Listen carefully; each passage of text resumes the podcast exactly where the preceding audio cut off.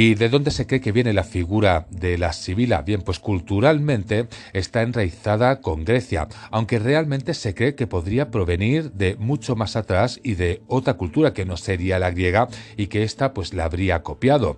Igualmente, sea como sea, vamos a lo que es la cultura griega. Y es que en aquel mundo de hombres, estas mujeres que poseían el don de la adivinación inspiradas por Apolo eran respetadas como auténticos dioses.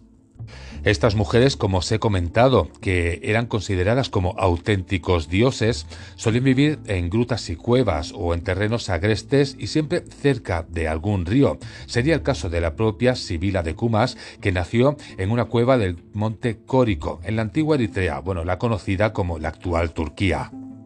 Otra de las sibilas que también podemos decir que es muy conocida sería Herófila, una joven nacida en Marpeso, en la Troade, y que veía el futuro en una piedra.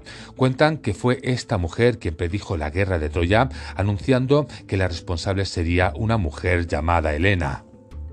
Aparte de estas dos sibilas que os acabo de comentar que serían las más conocidas, podríamos saber que habían hasta 10 en la antigüedad.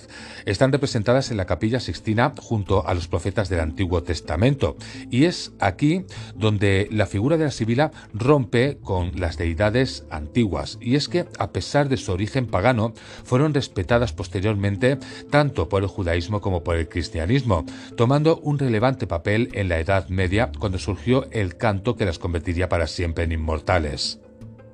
Y muchos nos podríamos preguntar cómo puede ser que tanto los cristianos como los judíos respetasen a las sibilas, porque realmente la historia está plagada de destrucciones de otras culturas, como podría ser, por ejemplo, el libro de Enoch. Si nos fuésemos, por ejemplo, al caso de los judíos, pues sería el respeto de los hebreos hacia sus propios profetas y el prestigio que las síbilas entre los griegos lo que las convirtió en figuras activas de sus vaticinios y predicciones, siendo un importante apoyo para su fe y para las decisiones tomadas en el futuro. Por eso decidieron crear una serie de 12 libros conocidos como Orácula Sibilina, en los que plasmaron toda la información que de ellas se pudo obtener. Si dejamos la parte judía y nos vamos a la parte cristiana, entre esos doce libros, entre todos ellos, hay uno de ellos que es el octavo, atribuido a la Sibila de Eritrea, es decir, la Sibila de Cumas, y considerado de origen cristiano porque habla, según la interpretación, de la segunda venida de Cristo, el día del juicio final. Es por esto que San Agustín consideró que su voz tenía que ser considerada como una más entre los profetas de la Iglesia, ya que sus versos no hablan hablaban de dioses falsos, sino de Dios.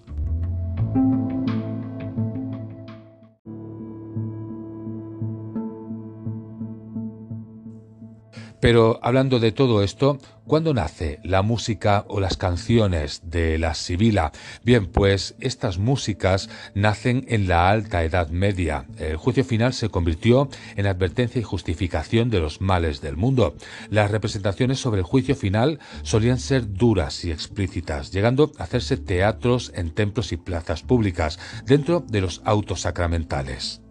Con esto lo que se buscaba alentar directamente era el temor, el arrepentimiento y la piedad de los fieles. Bien, pues en el siglo X la Iglesia decidió hacer un canto que hablara de las predicciones apocalípticas y es aquí es donde encontramos el primer testimonio que existe del canto de la Sibila en un libreto escrito en el monasterio de San Marcial de Limoges que incorpora letra y música. La primera extraída literalmente de la orácula sibilina escrita en verso.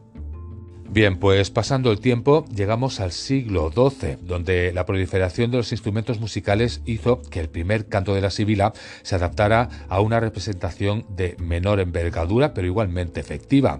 Su aparición en el marco de la liturgia se hizo incorporándola dentro del sermo de símbolo, es decir, el sermón contra los paganos, los judíos y los arianos, en los maitinis del día de Navidad.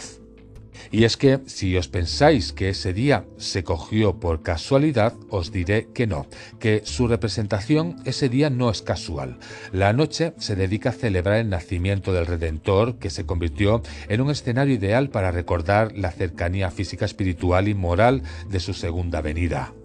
Su segunda venida sería, como no, la del juicio final, y con él, pues, innumerables catástrofes. Tampoco fue casual que se tradujera a la lengua vulgar para que llegara al mayor número de gente posible. El canto de la Sibila alcanzó notable popularidad en Francia, en Italia, en España, en Austria y Portugal, y se conservan traducciones del mismo en occitano, castellano y catalán. Si nos referimos a lo que es esta música en sí, el canto de la sibila es verdaderamente crudo y verdaderamente severo, tanto por las formas como por el fondo, con un único punto, y es hablar del nacimiento de un niño en las lejanas tierras palestinas. Así que en sus inicios la pieza se cantaba con melodía gregoriana, de ritmo libre, pero al convertirse en un canto popular fue adquiriendo un ritmo más mesurado y popular.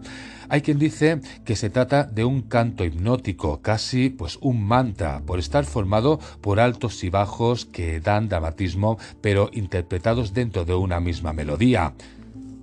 Pero también hay quien recalca su carácter demoníaco en el sentido más socrático de la palabra, haciendo referencia al daimon como una voz profética interior que proviene de un ser superior. Así que este punto de temor viene impuesto por la propia llegada de la Sibila, siempre armada con una espada y precedida por una poderosa música de órgano para introducir su terrible letanía apocalíptica.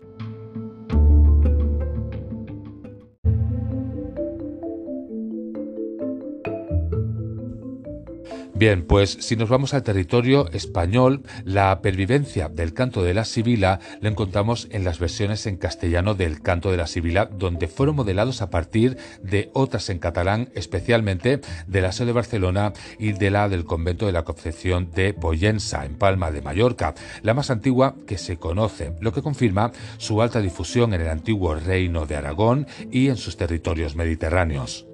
Las versiones en castellano que se conservan de este canto son una encontrada en un convento de Cuenca y una versión ceremonial de la Catedral de Toledo, ambas fechadas en el siglo XV. Si nos vamos a la actualidad, en la isla de Mallorca es uno de los lugares donde la tradición del canto de la sibila está más arraigada y es más conocida.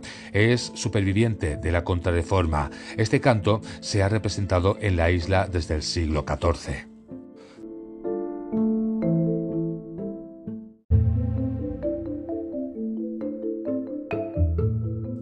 El canto de la sibila tiene muchísima historia y es que hubo un momento que se prohibió a las mujeres que pudiesen representar este papel. Bien, pues debido a la prohibición de las mujeres para celebrar actos litúrgicos, antiguamente era un niño ataviado con ropas femeninas quien representaba la figura de la sibila. En las últimas décadas, por suerte y gracias al Concilio del Vaticano II, esta representación quedó abierta a las mujeres. Pues el momento de esta representación es antes de la Misa del Gallo, el día de Nochebuena, siendo uno de los momentos más esperados por los fieles. En el año 2004, el canto de la Sibila mallorquín fue reconocido como bien de interés cultural, pero en el año 2010 la UNESCO lo declaró Patrimonio Inmaterial de la Humanidad. Y si tenemos que hablar de otro lugar donde también se representa ininterrumpidamente desde la Edad Media, desde la Baja Edad Media, hablaríamos de Alguer, en Cerdeña, que en su día también perteneció al Reino de Aragón.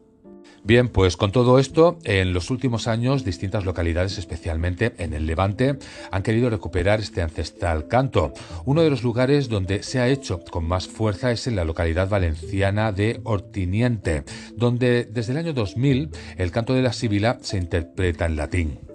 Habría otras localidades que intentan también recuperar esta tradición. Todas ellas parten de los documentos encontrados en el Cantorale mallorquín del siglo XV, aunque también incorporan información de otros documentos referenciales encontrados en las catedrales de Vic, de Toledo, de Gerona y Valencia. Y con el resumen de toda esta historia desde el inicio hasta ahora, nos vamos a la siguiente parte del programa de hoy.